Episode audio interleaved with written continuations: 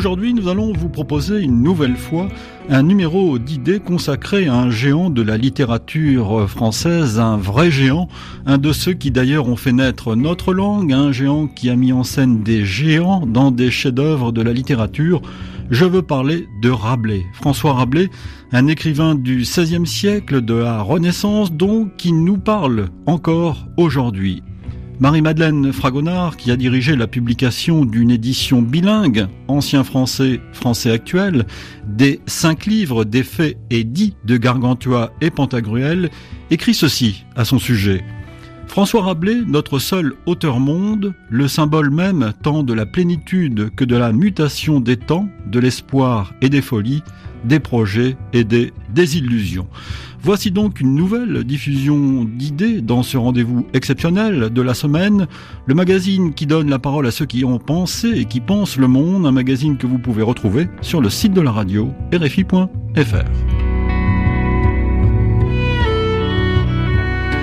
Bonjour Marie-Madeleine Fragonard. Bonjour. Merci d'être à ce micro. Vous êtes professeur de littérature française à l'université Sorbonne Nouvelle, spécialiste du XVIe siècle de la Renaissance et de Rabelais euh, aussi. Et vous avez dirigé cette publication des cinq livres, édition bilingue donc, et c'est vous qui avez fait l'adaptation du français ancien au français euh, d'aujourd'hui. Et c'est vraiment réussi parce que c'est un véritable plaisir de, de, lecture. On a sur deux pages différentes, à droite le texte actuel et à gauche le texte en français ancien. On peut euh, zapper à l'aide. C'est fait pour qu'on zappe. Pour qu'on zappe d'une page à l'autre. Ce livre est un livre superbe, bourré de documents, de de gravures, de repères chronologiques. Il est publié chez Gallimard dans la collection euh, Quarto. Vraiment, c'est un livre de, de, référence. Et grâce à vous, nous allons avoir le bonheur de parler de ce, de ce géant, François Rabelais. Pourquoi dites-vous euh, auteur monde? Il me semble que Rabelais a une particularité, alors sur son siècle et même sur notre littérature, qui est d'avoir parlé de tout de choses pratiques, euh, d'estomac, d'entrailles, de batailles, de médecine, de philosophie, de théologie, euh, de livres, euh, mais aussi de navigation, de plaisanterie obscène, etc. Autrement dit, de récapituler absolument tout ce qui est le vivant. Et que peu d'auteurs ont réussi à faire, même parmi les gens très célèbres, il n'y aurait de son siècle que, que peut-être Erasme, mais Erasme avec une, une autocensure et une distinction que Rabelais ne cherche même pas à avoir. Et dans cette espèce de, de jubilation du tout, il y a évidemment des choses qui peuvent nous intéresser plus ou moins ou que nous pouvons partager plus ou moins. Mais il y a tout. Et c'est pour ça que sur le plan de la langue française, euh, c'est l'auteur à ce jour qui a utilisé le plus grand nombre de mots. Le lexique le plus éblouissant, plus de 20 000 mots. Et euh, ça se mesure à, à l'aune des comparaisons à nos auteurs classiques qui utilisent un vocabulaire passionnellement plus nuancé, c'est certain, mais qui ne dépasse guère les 2000 mots euh, pour écrire une tragédie. Euh. Vous parliez de Racine, par exemple. Racine, par ouais. exemple, qui est certainement un des plus épurés en matière de vocabulaire. Ouais. Là, on Rabelais en accumule. 26 000, 26 000 oui, euh, C'est absolument extraordinaire. Et il faut bien se rendre compte que aucun lecteur du XVIe siècle comme aucun lecteur du XXe siècle ne possède par nature et par culture la totalité de 26 000 mots. Surtout pas aujourd'hui. Euh, surtout pas aujourd'hui, mais même à l'époque, ça suppose des rencontres de biographie, euh, des curiosités d'esprit, des régions traversées qui apportent chacune leur terme de patois. Euh, la navigation, elle est partagée entre des termes océaniques et des termes méditerranéens, par exemple, parce que mmh. en bon poids de vin, il a dû voir l'océan et en voyageur, il est allé jusqu'à la Méditerranée. Donc ça s'accumule chez lui. Alors il faut euh, le, le, présenter, ce bon François Rabelais, euh, et d'abord il faut dire un certain nombre de choses euh, concernant sa vie, avec cette réserve, Marie-Madeleine Fragonard, c'est qu'il y a des, des vides, des choses qu'on ne connaît pas de lui. Même sa date de naissance On ne connaît pas sa date de naissance. On la suppose en pensant que s'il est mort vers ses 70 ans, ça fait une naissance vers les années 83 83 ou 84. 1484. 1484, c'est la date la plus couramment utilisée. D'autres sont sortis, mais il n'y a aucun document dans ces belles périodes où il n'existe pas d'autre état civil que les actes de baptême. Donc une mort estimée à 1554 si Alors par contre, la mort est mieux datée sur 1553, le printemps, mars probablement. Mais avec des âges approximatifs. Alors naissance à près de Chinon, euh, en Indre-et-Loire actuelle, en Touraine, euh, pas loin de la Loire et à côté de la Vienne, dans un, lieu qui existe encore et qui s'appelle la Devinière et qu'on peut visiter euh, d'ailleurs. les amis de Rabelais organisent des expositions, des conférences. C'est un des, des, endroits à visiter. Quel étrange destin qu'a eu cet homme, François Rabelais, qui est le fils cadet d'une famille de petits juristes. De petits juristes. Oui. Comme fils cadet, il a évidemment un problème d'héritage ce sont toujours les premiers nés qui héritent des fonctions, de l'essentiel de la richesse. Et la vocation ecclésiastique des cadets pourrait bien être liée à ces situations qui n'ont rien à voir avec euh, la foi. On sait... le petit dernier est obligé de, rentrer dans les ordres. Il n'est pas obligé, mais enfin, c'est le standing le plus commode pour quelqu'un qui aura peu de ressources. Alors que Rabelais va passer toute sa vie comme bénéficiaire ecclésiastique. On s'en rend pas vraiment compte parce qu'on le voit comme médecin, mais l'essentiel de ses revenus, c'est le revenu des cures qui lui sont donc attribués alors qu'il n'assure absolument pas le service, on va dire, de curé. Alors il est d'abord, il est d'abord moine, donc il commence à. Il est d'abord moine, euh, comme, franciscain. Euh, sans doute parce que c'est un des couvents assez proches, mais on ne sait rien sur le choix de cet endroit. Après quoi, il passera vers des couvents bénédictins. Ça, c'est déjà étrange. Ça, c'est déjà étrange. Et par contre, on a une petite indication sur euh, les motivations de ce passage aux bénédictins, qui serait lié aux problèmes culturels déjà.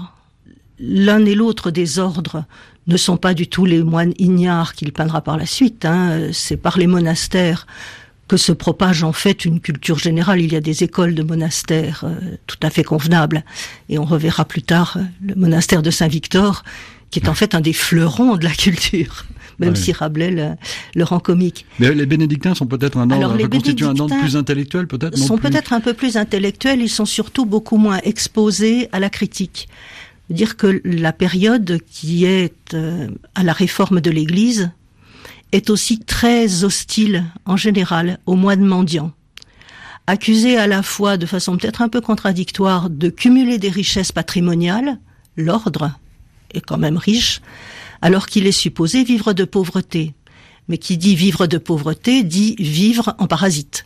Hein, le terme même de moine mendiant euh, les, suit depuis la création de l'ordre, et entre les bénédictins de, de, de vieilles installations et ces moines mendiants d'installation déjà ancienne, mais le conflit est, assez net.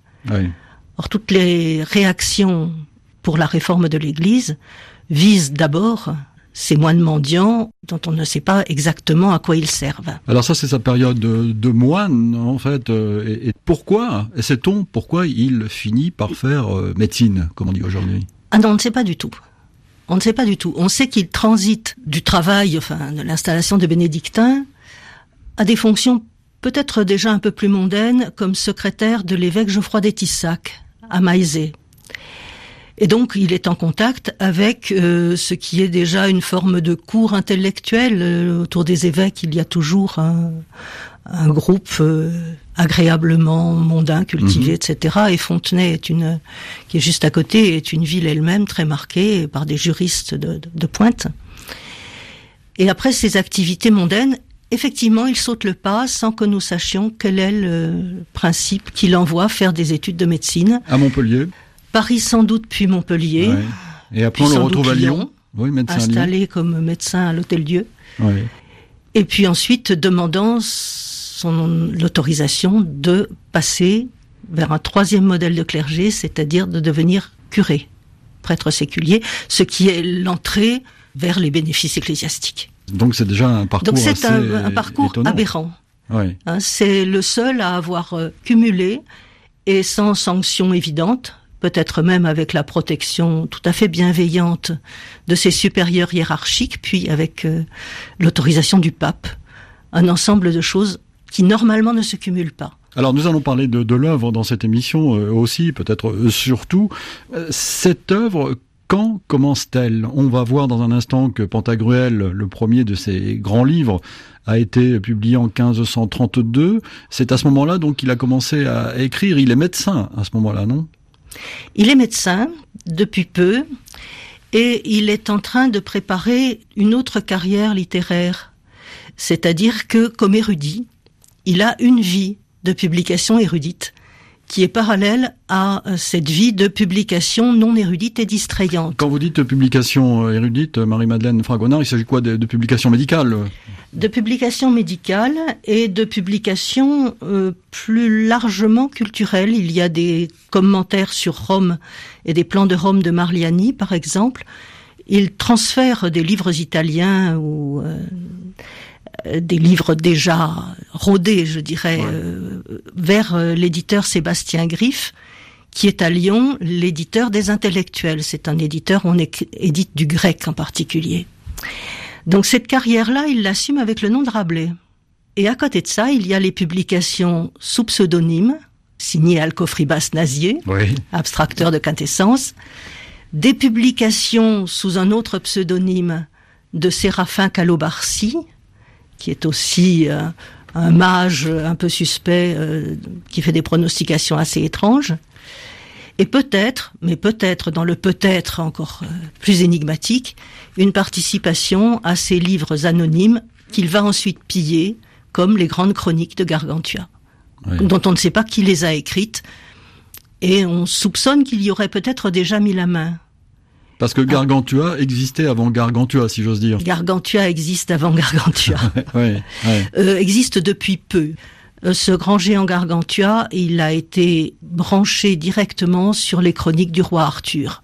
C'est un avatar des histoires arthuriennes. Oui, parce que les romans de chevalerie ont inspiré aussi euh, Rabelais. Hein oh, abondamment. Abondamment. Ces romans de chevalerie se fondent sur l'exotisme, sur la prouesse nobiliaire et parfois sur la dérision, parce que des grands géants peuvent faire des choses tout à fait puériles, et les grands héros militaires peuvent se laisser aller à des actions qui ne sont pas du tout héroïques ni nobles.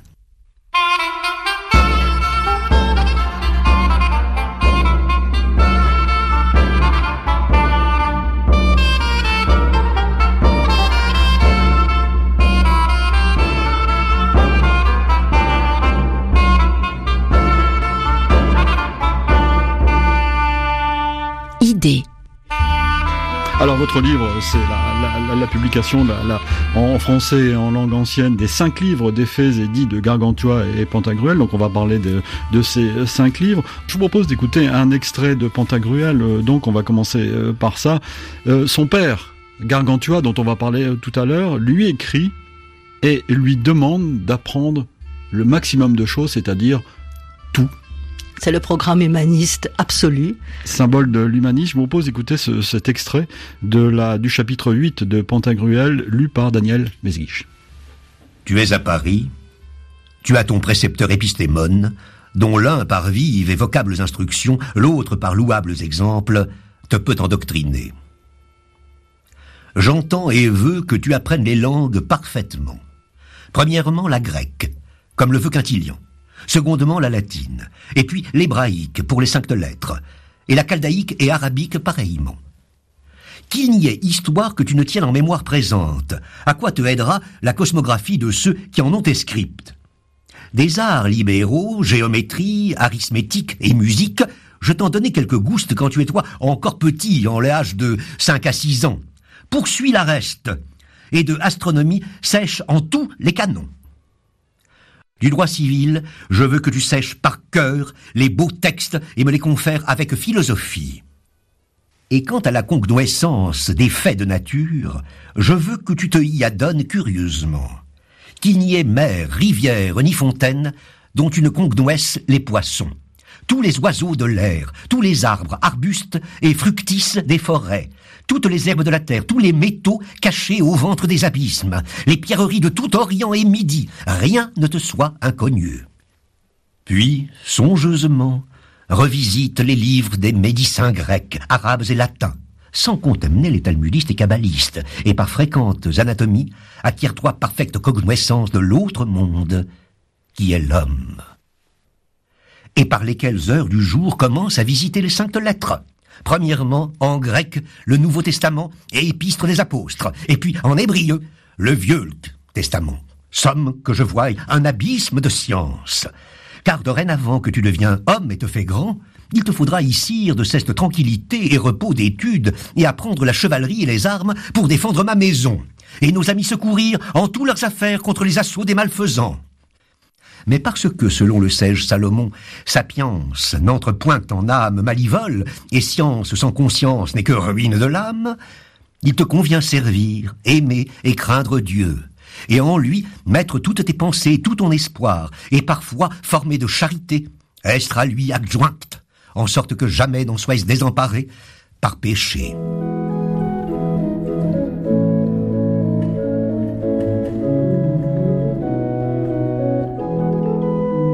Voulu qu'on écoute cette langue ancienne, cet extrait assez long, mais très court par rapport à, l'œuvre, où là, vous le disiez, Marie-Madeleine Fragonard, euh, le programme est le programme de l'humanisme, de cette époque de renaissance. C'est l'époque euh, où se fonde aussi, grâce aux efforts de Budet, le collège trilingue des lecteurs royaux à Paris.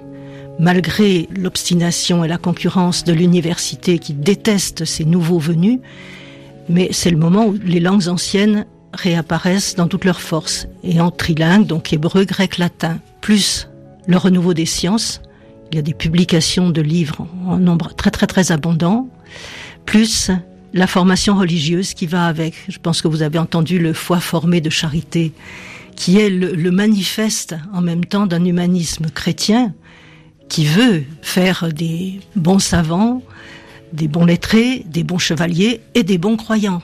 Et Pantagruel s'en moque d'ailleurs, enfin Rabelais s'en moque par la bouche de Pantagruel, qui arrivant à Paris à la bibliothèque euh, de Saint-Victor, découvre la bibliothèque et il invente, euh, il y a des pages entières de titres inventés par Rabelais par exemple, de l'usage des potages et de l'honnêteté de Chopinet par Sylvestre de Priras euh, Jacobin, euh, l'Aifaribol du, droit, la, la, façon de faire le boudin, question très subtile si la chimère, bombinant dans le vide, peut manger des intentions secondes, débattues pendant dix semaines au concile de Constance, il invente toute une série de titres les plus loufoques les uns que les autres pour se moquer notamment de la religion, de l'Église. Oui, alors c'est bien... Et des juristes.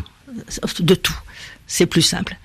Euh, c'est un des problèmes de Rabelais, très très évidemment. Cette lettre de Gargantua à Pantagruel est toujours citée comme un admirable programme d'humanité qui forme, qui emplit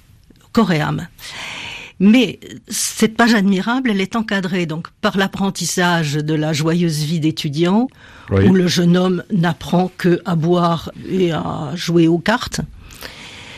Et d'un autre côté, par cette bibliothèque de Saint-Victor. Or, Saint-Victor est un des couvents parisiens euh, qui est sur le site actuel de l'université de Jussieu, hein, oui.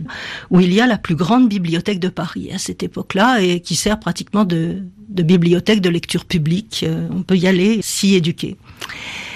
Mais après Saint-Victor, il y a un jugement euh, complètement ridicule entre les seigneurs de Bescu et Humven, etc. Et euh, tout ce que va faire Pantagruel est la dérision absolue des bons principes que vient de lui recommander son père.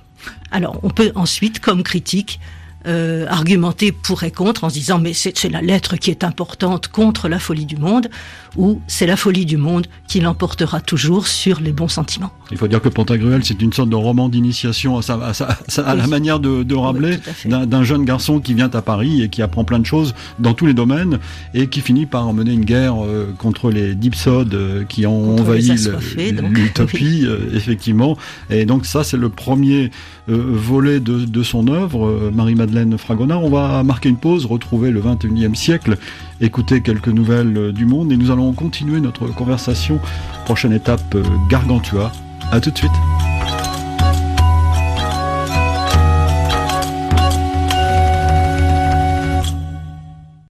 Bonjour.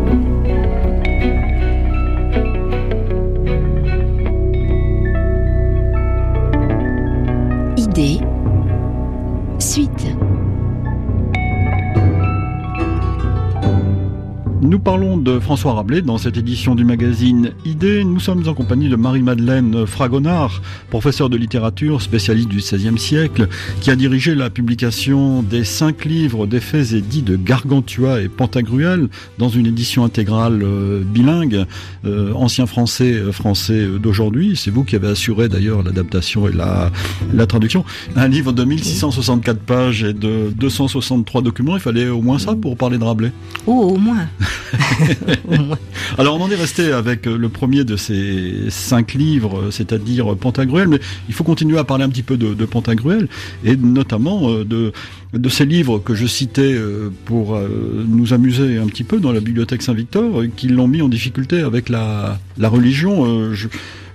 on peut dire des choses comme ça? On peut dire les choses comme ça, on peut surtout dire qu'au milieu des inventions de cette bibliothèque de, de Saint-Victor, où sont ridiculisés euh, les juristes, les médecins, les théologiens et tout ce qui peut euh, avoir émis un livre à un moment donné, il y a quelques noms réels. Et que ces quelques noms réels sont donc tous de théologiens qui ont pris parti à un moment donné contre l'humanisme naissant, contre les études de l'hébreu par exemple, dont ils ne veulent pas parce que ça va toucher à la Bible hmm. et que qui touche à la Bible euh, met l'Église en difficulté, du moins le pense-t-il. Et donc, ce sont des traces, les premières traces, du fait que Rabelais euh, peut être pris pour un dangereux subversif et éventuellement pour un sympathisant de ces luthériens qui commencent à se faire connaître sur l'Europe. Oui, parce qu'il faut rappeler 1517, c'est Luther euh, et son programme, entre guillemets, euh, qui fait naître le protestantisme. On entre dans une période pour le moins troublée. C'est dans une période troublée dans laquelle les princes européens prennent tous le choix d'une répression de cette nouvelle hérésie, dans la mesure où en Allemagne l'hérésie a amené, pense-t-on, une guerre civile. Autrement dit, la répression euh, contre l'hérésie, qui est un fait religieux, se double d'une répression royale. Et c'est là où tout le monde devient à la fois sympathique. Hein. Ils veulent la réforme de l'Église, tous. Mais immédiatement suspectable, parce que ce sont les moyens de la réforme de l'Église qui ne sont pas si unanimes que cela. Tenez, j'ai un autre, un autre titre de, de livre euh, dans cette bibliothèque de Saint-Victor. Euh, Maître rôti cuit jambes d'ânesse, de servir la moutarde après le dîner, 14 livres, avec apostille de Maître Vaurillon. Alors ça, c'est inventé. Celui-là est inventé quand, même. Il faut, oui. Mais enfin, ça en dit long sur euh, ce qu'on prête comme activité aux théologiens. Ils, ils baffrent et ils sont Oui, parce qu'il y a aussi de la façon de faire du boudin. de la façon de faire du boudin aussi. C'est un des livres de la bibliothèque. Alors, il y a deuxième, le deuxième de ces cinq livres majeurs de l'œuvre de, de, Rabelais. Le deuxième livre, c'est euh, Gargantua. Donc, c'est la vie du, père. de Pantagruel. Euh, né dans des, circonstances, assez étonnantes, euh, la sortie de l'oreille gauche de sa mère Gargamel. donc là aussi, c'est un livre choc qu'il faut lire vraiment aujourd'hui encore, et avec cet avertissement au début, le rire est le propre de l'homme. Le rire est le propre de l'homme, il faut donc tout mettre à distance. La question, là encore, c'est que dans ces éléments à rire, il y a des choses sérieuses et d'autres qui le sont moins. Autrement dit, qu'il est très drôle que le géant naisse par l'oreille, mais c'est la réponse très directe à un certain nombre d'iconographies où la Vierge Marie engendre par l'oreille. Donc on a la possibilité de dépister des images ou des pensées dont on se dit qu'elles sont irrespectueuses. Et on est toujours un petit peu tenté de pousser soit dans un sens, soit dans l'autre pour dire que c'est un très bon chrétien ou que c'est un très grand séditieux feutré.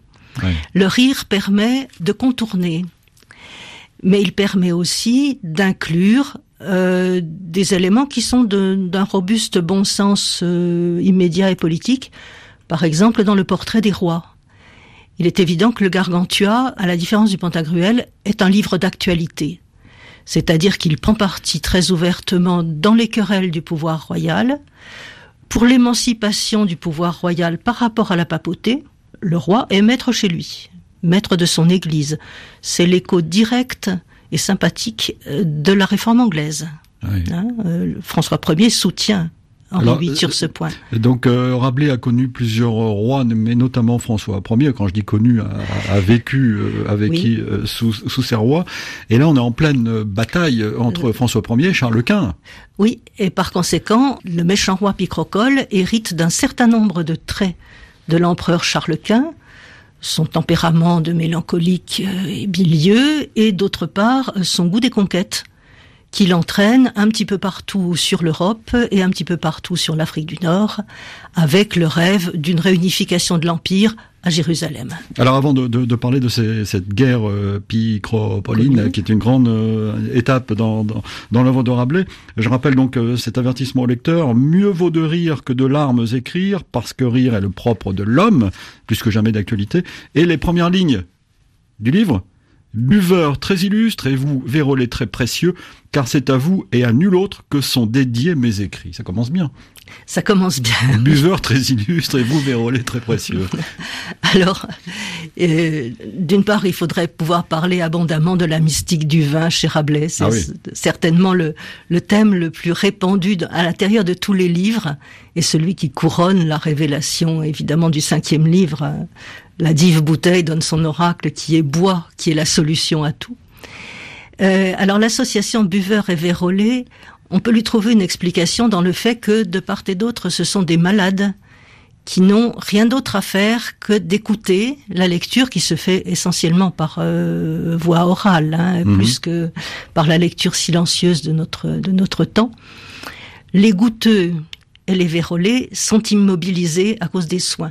Les vérolés en particulier, donc ceux qui sont atteints de la syphilis, la maladie du siècle, hein.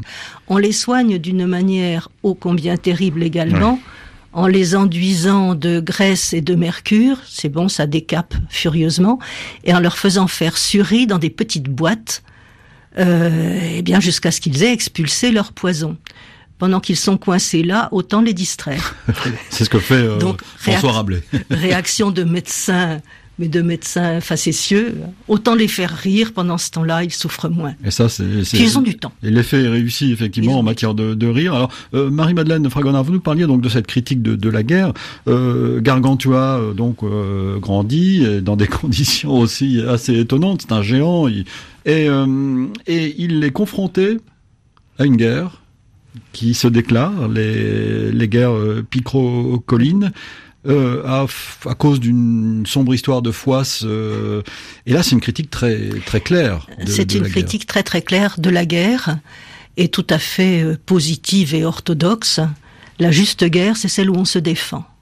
Et comme euh, c'était tout à l'heure au sein de la lettre de Gargantua à Pantagruel, il faut apprendre la chevalerie pour pouvoir défendre son héritage et défendre ses gens, c'est-à-dire sa nation ou son pays minuscule. En principe, euh, Grand Gousier règne sur quelque chose qui ressemble au Poitou ou à la Touraine. Et ça devient une épopée euh, gigantesque, avec d'énormes grandes batailles où les géants font merveille parce qu'ils sont très grands, mais ils sont en situation défensive.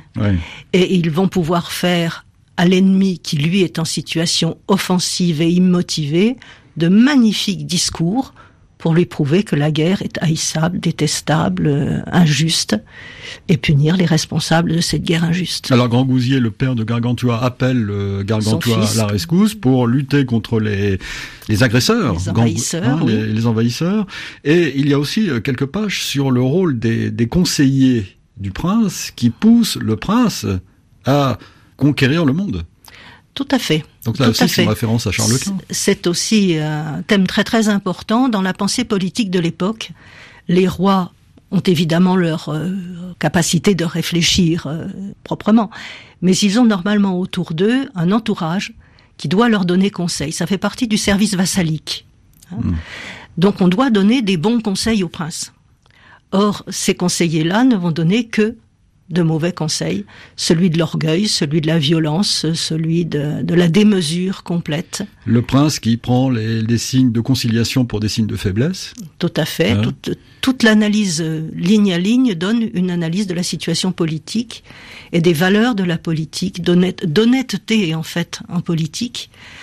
Qu'évidemment tous les princes transgressent allègrement dans la réalité. évidemment, Marie-Madeleine euh, Fragonard. Il y a alors là un frère, un moine qui joue un rôle considérable, c'est frère Jean des Entomeurs. Il faut rappeler le rôle qu'il joue dans cette bataille. Voilà, chacun des géants, grands, forts, euh, intelligents et, de bonne volonté, a en fait un double euh, dans le monde humain. Pantagruel a eu, euh, à travers le texte, et aura surtout à travers les troisième et quatrième livres, un double qui est panurge, bah qui est un, transgresseur né. Euh, c'est une institution de la transgression. Euh, Gargantua a, lui, la rencontre avec Frère Jean, qui est donc un moine. Mais dans des livres qui parlent surtout de moines gros, gras, ne sachant rien faire. Bedonnant. Bedonnant, Frère Jean est une exception. C'est un moine maigre et euh, très important d'être maigre, agile, combatif. Euh, il dit manifestement ses prières quand il faut dire ses prières, le plus vite possible. Ça l'endort un petit peu, mais enfin, euh, il fait ce qu'il faut. Et surtout, il agit comme en réaction d'homme qui défend d'abord la justice, éventuellement à sa manière, c'est-à-dire en dépendant le clos ou l'abbaye peut récolter du vin. Et donc, on défend les biens de l'Église, comme il le dit hardiment, contre l'ennemi qu'il voudrait. Donc euh, Picrocole et ses, troupes. Et ses troupes, qui sont des soudards épouvantables. Et nécessairement, euh, le moine actif va se comporter de façon originale pour un moine, c'est-à-dire à sa dimension comme un chevalier. Il n'a pas de lance et il n'a pas de cheval, mais il a une, un bâton de croix de procession avec lequel, on, ma foi, on assomme très très proprement toutes sortes de gens. Il y a un très très beau récit de tous les sévices qu'il fait subir à ces malheureux qui ont eu la, mauvaise idée d'envahir le clos. C'est un passage absolument délectable, entièrement en termes médicaux, authentiques et anatomiques, supposant une action rapide que les dessinateurs euh, qui ont illustré Rabelais ont tous tous, tous illustrés avec enthousiasme. Un passage admirable parmi d'autres passages admirables. Et pour récompenser en quelque sorte euh, frère Jean des Entomeurs et son héroïsme, Gargantua va lui offrir, va lui proposer de construire une, abbaye j'allais dire de, rêve, l'abbaye de, Thélème. Alors je vous propose d'écouter un, extrait de Gargantua, toujours en langue ancienne, lu par Daniel Mesguich à propos de Thélème, justement.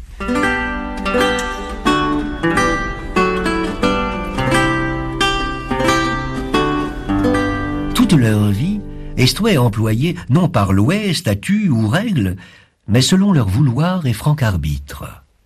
Se levouaient du lit quand bon leur semblait, buvouaient, mangeouaient, travaillouaient, dormouaient quand le désir leur venouait.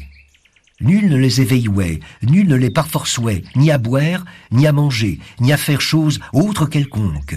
Ainsi la voix établie Gargantua. En leurs règles n'était que cette clause, Fais ce que voudra.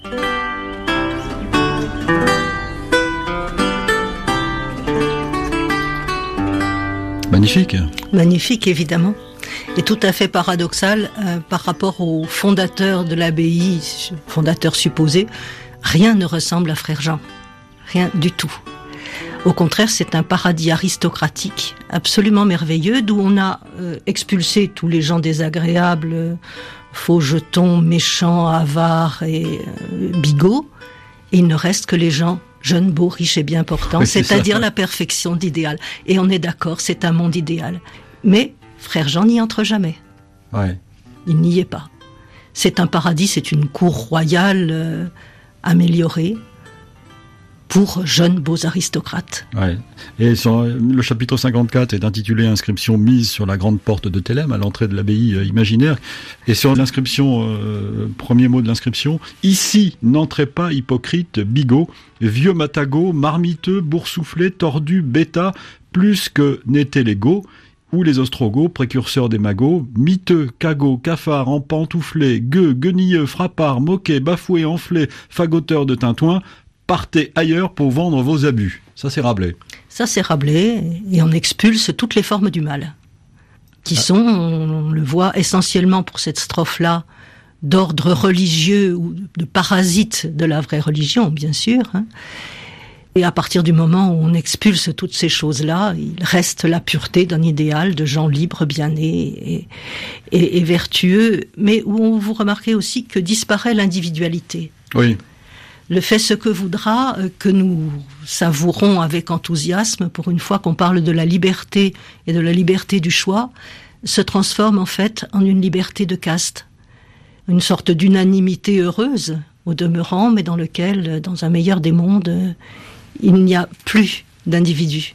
Alors Marie-Madeleine Fragonard, grâce à vous, il faut continuer à, parcourir, euh, à survoler euh, l'œuvre de, Rabelais et parler du tiers-livre, le troisième livre de Rabelais, en tout cas le livre important euh, dans l'œuvre, est publié en 1546, donc dix ans après. Dix ans après.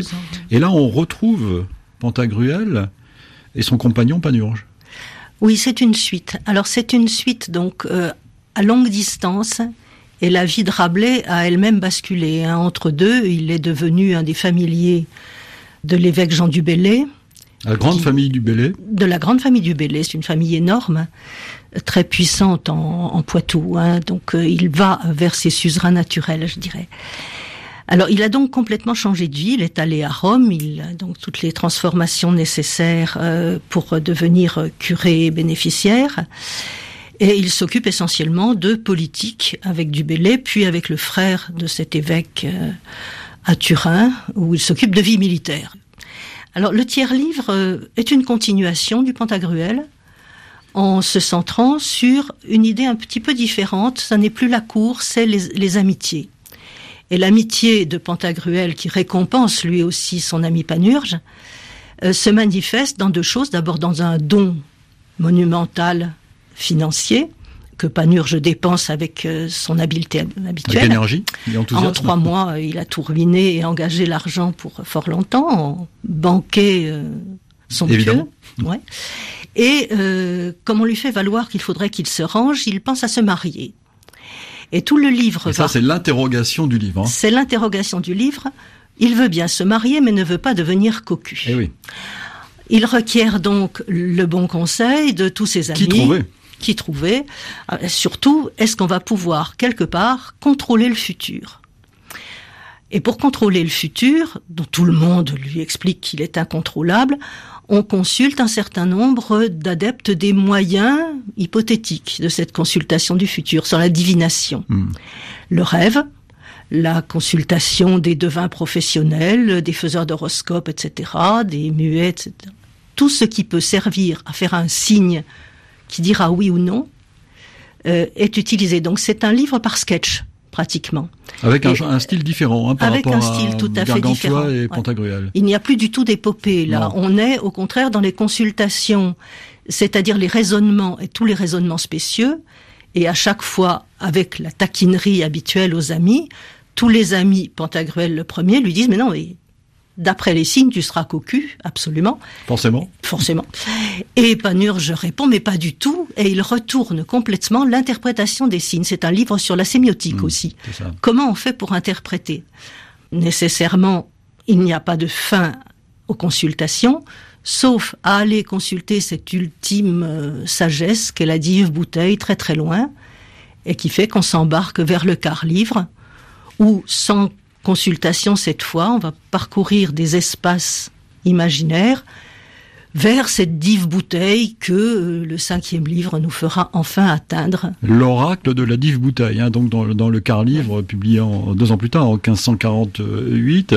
Et là aussi, ce, quatrième livre, ce quart livre, est, très différent aussi du, du, tiers livre. À chaque fois, euh, Rabelais nous offre un livre différent.